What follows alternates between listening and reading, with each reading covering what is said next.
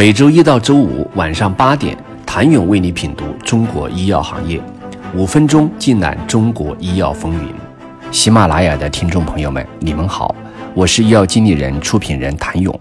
两则 IPO 消息将医药人连接了起来，一则是一家加拿大科技公司登陆纳斯达克，其是自2021年以来最大的生物技术上市公司之一，市值5.4亿美元。另一则是中国公司科伦博泰通过港交所聆讯即将上市，这是自2022年来首家单次递交过聆讯的生物科技公司，估值超一百亿。大家都太需要好消息了，两公司被业内寄望成为惨淡 IPO 终结的候选者。然而，现实的残酷不减，美国科技公司正在走向有史以来的破产深渊。越来越多的公司正在破产或者等待破产。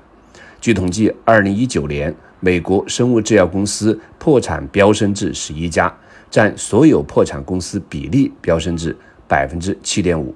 此前的十年中，这一数字一直维持在百分之五以下。到了二零二三年，鉴于媒体报道的破产案例，几乎每两三周就有一家。好消息是，J.P. Morgan 认为投资者最糟糕的时期已经过去。无论接下来是否经济衰退，行业更多的观点也倾向于第三季度会迎来反弹的机会。在纳斯达克，五年的时间足以用来检验一家公司。二零二三年二月，一家美国明星生物科技公司宣布将进行清算和解散程序。五年前，这家公司还在蒸蒸日上，当时人们根本不知道它崩得如此之快。这家由著名投资机构于2014年孵化的公司，在2018年上市时创造了当时最大的 IPO 记录。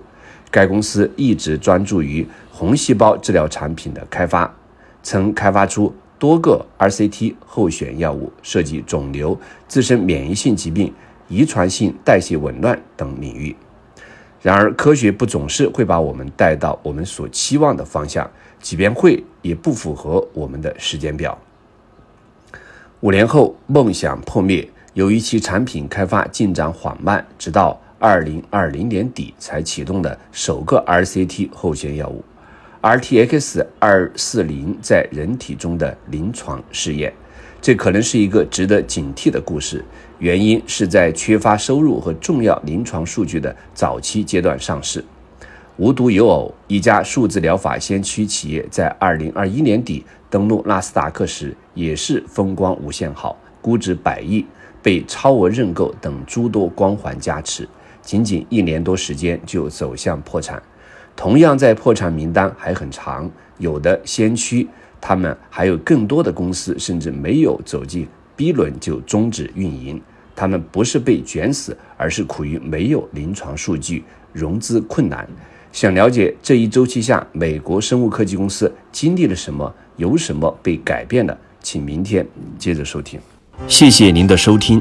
想了解更多最新鲜的行业资讯、市场动态、政策分析，请扫描二维码。或添加医药经理人微信公众号“医药经理人”，医药行业的新闻与资源中心。我是谭勇，明天见。